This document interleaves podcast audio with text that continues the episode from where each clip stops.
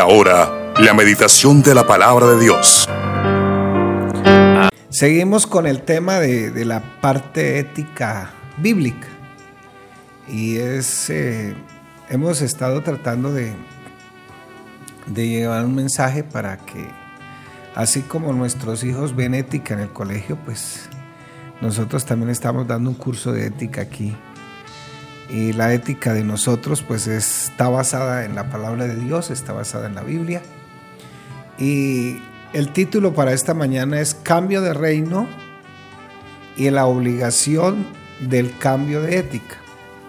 Decíamos que la ética tiene que ver con los mandamientos que Dios estipula en su palabra. Mandamientos, órdenes, ni siquiera son sugerencias, porque el Señor dice, si alguno quiere ser mi discípulo, eh, niéguese a sí mismo, tome su cruz y sígame. Ahí sí hay una sugerencia. Pero en los mandamientos de Dios no hay sugerencias. O es o no es. Hacemos o no hacemos. Cuando nosotros transgredimos la ley de Dios, pues estamos pecando. Es más, incluso podemos pecar por omisión. Sabiendo hacer lo bueno, no lo hacemos. Estamos pecando. Entonces, si nosotros entramos a un cambio de reino, entramos a otro reino, con otra constitución, con otros principios, necesitamos por obligación cambiar nuestra ética. Traíamos unos valores, unos mandamientos, unas costumbres antes de llegar al reino de Dios. Entonces, ¿qué es la ética y qué es la moral? La moral eh, me mide cómo estoy viviendo. La moral me dice cómo estoy viviendo. ¿De acuerdo a qué? ¿Cuál es el canon? ¿Cuál es el modelo? Como yo estoy viviendo. O sea, ¿de dónde parte mi moral? Porque la moral del mundo no es igual a la moral que la Biblia nos enseña. La moral del mundo es una moral relativa. Cambia de acuerdo a la cultura y cambia de acuerdo a los pensamientos de los hombres. Pero nuestra moral, que es absoluta, que está basada en la palabra de Dios, está dada esa moral por unos mandamientos o unos principios que en este caso los estamos llamando ética bíblica y que parten, por supuesto, de la Biblia. Entonces, cuando el Señor tomó la decisión de venir a este mundo y salvarnos, nos sacó de las tinieblas a su luz admirable. Eso dice el apóstol Pedro.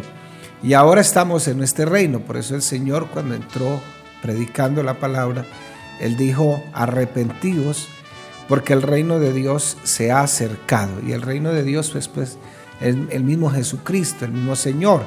Él es 100% hombre, pero también Él es 100% Dios.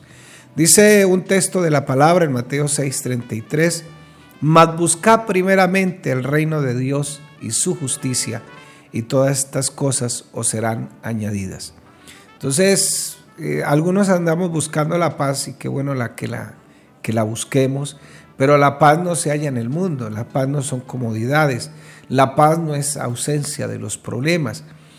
Por eso el Señor dijo, mi pasos dejo, mi pasos doy. El apóstol Pablo, ratificando este principio de la palabra, dice, la paz de Dios que sobrepasa todo entendimiento. Pero el Señor dice aquí, más buscar primeramente el reino de Dios y su justicia. Entonces, para que haya paz en nuestra vida, tiene que haber justicia.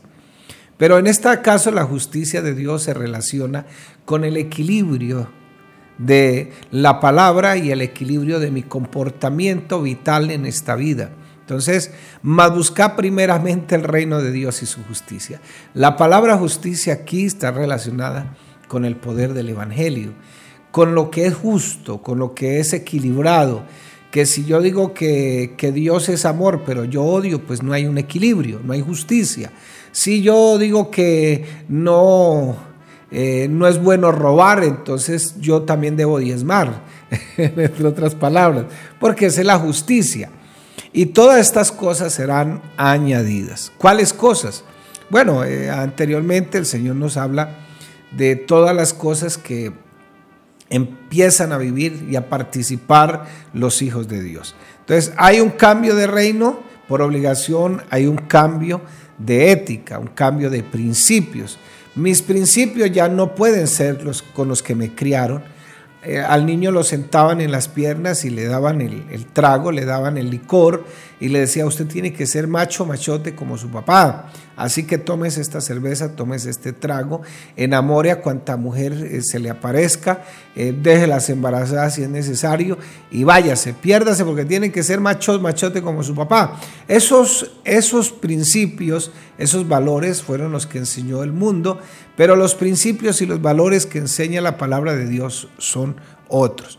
No quiere decir con esto que aquí ya estemos andando en el camino perfecto y que ya es, sí, estamos andando en el camino perfecto, pero nosotros todavía no somos perfectos y estamos andando en el camino de la perfección. Quizás ayer teníamos 100 errores, hoy nos puedan ver 20, son 80 menos. ¿Por qué? Porque ahora hemos cambiado los principios con los que nos criaron. Dios ha decidido en su amor y mediante su gracia, su amor, su gracia, trasladarnos, como dice la palabra, al reino de su amado Hijo, donde nuestro amado Salvador Jesucristo es el Salvador, es el Señor, pero Él también exige que todos sus hijos abandonen todas esas ideas que traen en el pasado y esas exigencias que esas mismas ideas le daban a las personas porque estábamos moviéndonos en ese sistema de pensamiento nos, dejemos, nos dice, nos exige que debemos dejar toda religión y que nos tengamos que someter a, esta, a, este nuevo reino, a estos nuevos principios y sobre todo que el Señor nos dice que lo hagamos con mucha alegría, con mucha responsabilidad, con mucha sumisión.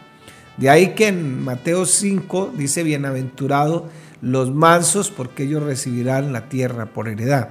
La mansedumbre es sinónimo de someterme a Dios más que a los hombres, pero si yo me someto a Dios, pues yo sabré tener unas buenas relaciones interpersonales con todos los hombres.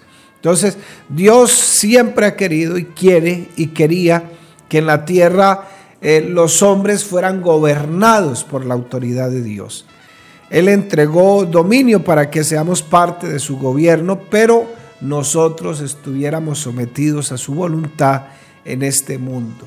Este mundo lo iba a dirigir Él, pero por asuntos del pecado, por asuntos de la desobediencia, por oír un mensaje que no era el mensaje correcto, entonces empezamos a desobedecer a Dios y a obedecer las ideas del mundo más que las ideas de Dios. Pero lo, que Dios siempre ha querido es que el hombre permita que Dios gobierne su vida. Él entregó, su deseo fue manifestar su sabiduría, sus justos juicios, sus carácter, sus planes maravillosos, que vivamos en este mundo conforme a Él, Él lo diseñó, que vivamos así. Por eso, mi hermano querido, estamos esperando la manifestación gloriosa de nuestro gran Dios y Salvador Jesucristo, que sabemos que después de que pase la gran tribulación en este planeta vendrá un reino milenial, donde el Señor será nuestro Dios y nuestro Cristo, donde el Señor será el gobernador de toda la tierra, donde podrá servir, donde podrá mostrar y gobernar con equilibrio, con justicia, con paz, con gozo en el Espíritu. Vale la pena pertenecer a este reino porque eso es lo que nos prometió el Señor. De ahí que el apóstol Pablo dice que las aflicciones de esta vida no son comparables con la gloria venidera que el Señor ha reservado para nosotros. El deseo de Dios eh, es que eh, fue manifestar su sabiduría, manifestar sus justos juicios, manifestar su carácter, manifestar sus planes maravillosos para que vivamos conforme al diseño que Él tenía. Los arquitectos, los ingenieros hacen unas maquetas, hacen unos planes, cómo va a quedar esto, cómo va a funcionar, cómo va a ser eh, la movilidad de esto, etcétera, etcétera. Dios, el arquitecto del universo, también había diseñado pero eh, le dio una libertad al hombre, escoger entre lo bueno y lo malo, y desgraciadamente el hombre en medio de toda esa libertad decidió escoger servirle al pecado, servirle al diablo, de ahí ya vienen las enfermedades, viene una cantidad de cosas. Pero el deseo de Dios era otro, eh, ese mundo de justicia, ese mundo de amor, de respeto, que tanto anhelamos y que se ha convertido en una utopía.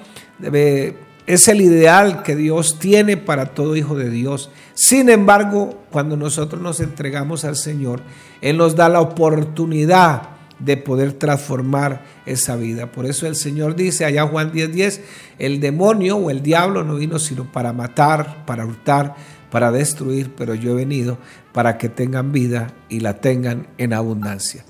Los ateos nos critican que creemos en un Dios que no existe y por eso tenemos una ética anticuada, disque creada por el homre. Pero sabemos que no es así. Todos los principios de Dios son fieles, son verdaderos. Dice la misma palabra, reconócelo en todos tus caminos y Él enderezará tus veredas. También dice la misma palabra que mis pensamientos son más grandes que vuestros pensamientos. Entonces, no son anticuados. Eh, quizás las culturas cambien, las personas cambien de su modo de hablar, el mismo lenguaje este evoluciona, pero los principios de la palabra de Dios seguirán siendo eternos. Eso no va a cambiar nunca.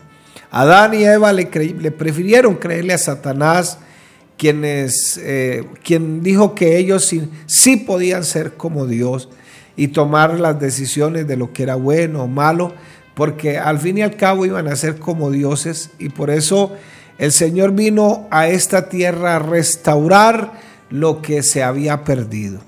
Adán perdió y vino a establecer nuevamente el gobierno de Dios. Ya nosotros pertenecemos a un gobierno, a un reino, es el reino de Jesucristo.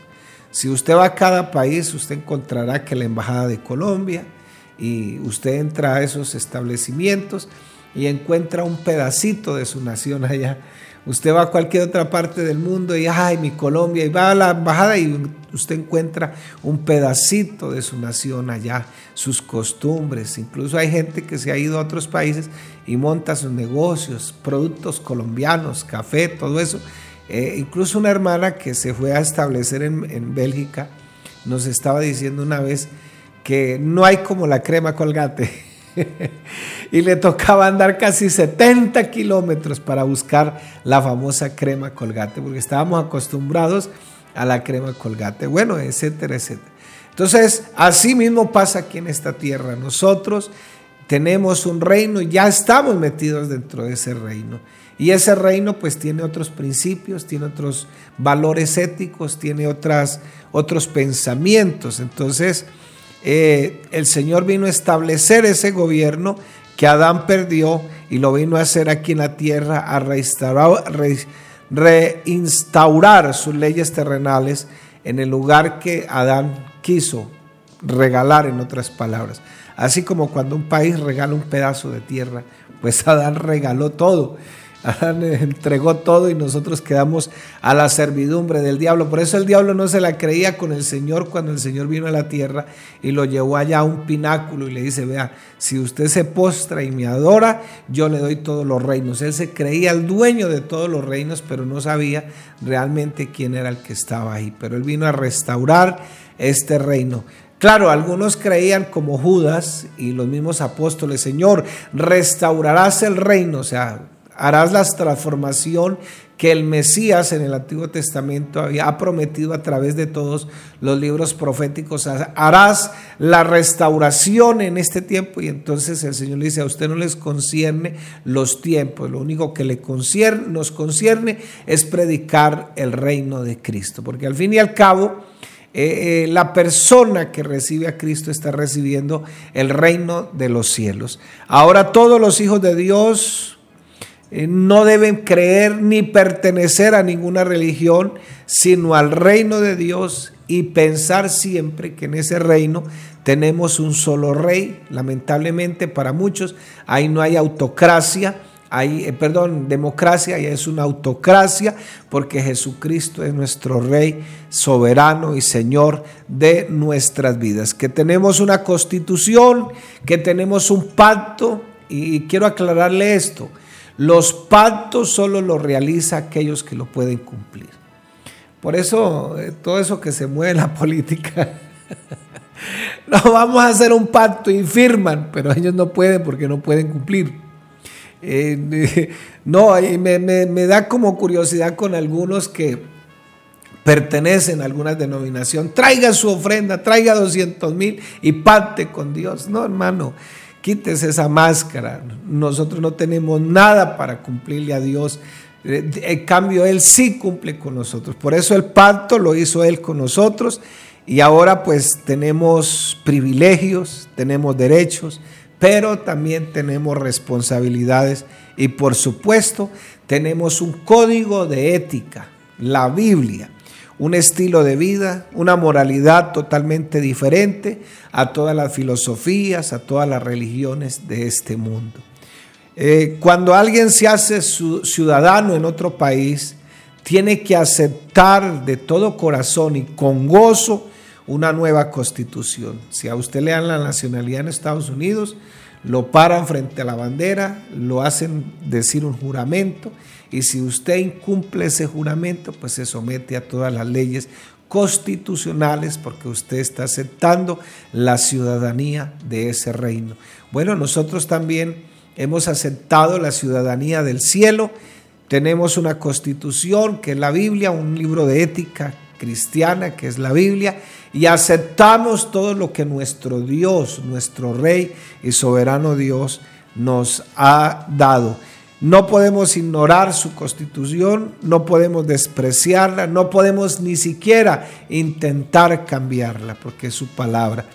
Cuando Dios nos permitió entrar a, a, su reino, nos entregó una constitución que incluye toda la doctrina que necesitamos en respecto a lo moral, toda la ética, todos los principios, todos los mandamientos divinos y que por supuesto estamos en la obligación de cumplir y que nosotros debemos anhelar cumplirlos y es el anhelo de Dios por supuesto que vivamos para todo nuestro bien. Todo hijo de Dios debe hacerlo con amor, con alegría, debe buscar primeramente el reino de Dios y su, justicia. Es decir, debemos vivir alegremente sometidos a todas las leyes del reino de Dios.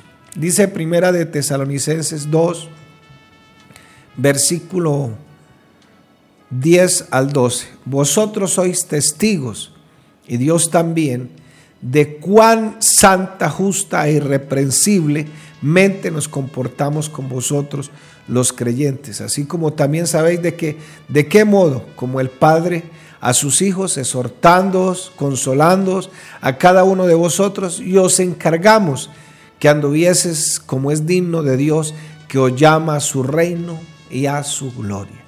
Así como recibimos ejemplo de los apóstoles, así también tenemos que hacerlo nosotros. Dice Mateo 13, 44, 46, además el reino de los cielos es semejante a un tesoro escondido en un campo, el cual un hombre halla y lo esconde de nuevo, y gozoso, por ello va y vende todo lo que tiene y compra aquel campo. También el reino de los cielos es semejante a un mercader que busca buenas perlas, que habiendo hallado una perla preciosa fue y vendió todo lo que tenía y lo compró. Dice Pablo en Primera de Corintios 1:30, mas por él estáis vosotros en Cristo Jesús, el cual nos ha sido hecho por Dios sabiduría, justificación, santificación y redención. Lucas 18, 29 y 30 dice, y él les dijo, de cierto, de cierto os digo, que no hay nadie que no haya dejado casa, o padres, o hermanos, o mujer, o hijos por el reino de Dios, que no haya de recibir mucho más en este tiempo y en el siglo venidero la vida eterna. Si hay algún amigo que todavía no se ha entregado al Señor, algún hermano que todavía tiene un pensamiento medio secularista, medio cristiano, pues pase su pie del secularismo aquí al reino de Dios. Si todavía es sincretista, tiene una combinación de creencias, olvida esas creencias porque Dios sí exige que nos pasemos a este reino. Este es el reino de Dios y su justicia. Aquí todo es equilibrado. Eh, nosotros podemos, eh, una de las cosas que le admiro al Señor cuando leo su palabra es que Él nunca se quejó. no, yo le hago bien a esta gente y esta gente no, no agradece, esta gente no, no merece nada. Nunca se quejó. No fue auto, ¿cómo, es que le llaman? E, esa, eh, cuando uno a veces, ay, pobrecito yo, ay, que, me duele, ay, que todo el mundo se mete conmigo, es que nadie me respeta, es que el Señor nunca se quejó. Entonces, eh, por eso eh, buscar primeramente el reino de Dios y su justicia. Lo que él habló con lo que él hizo, todo estaba equilibrado. Entonces yo creo que vale la pena seguir este rey, seguir este reino, seguir esta constitución, este cambio de ética. Si ahora estamos eh, en este reino, tenemos que cambiar por obligación nuestra ética. Los valores que nos enseñó el mundo son distintos a los valores de este reino. ¿Por qué no hacer un compromiso en este día? ¿Y por qué no decirle, Señor, me comprometo a aceptar de todo, de todo corazón la constitución cristiana, es decir, toda la ética que la Biblia enseña y luchar por vivir sometidos a las leyes y a los principios divinos. El Señor les bendiga en esta mañana.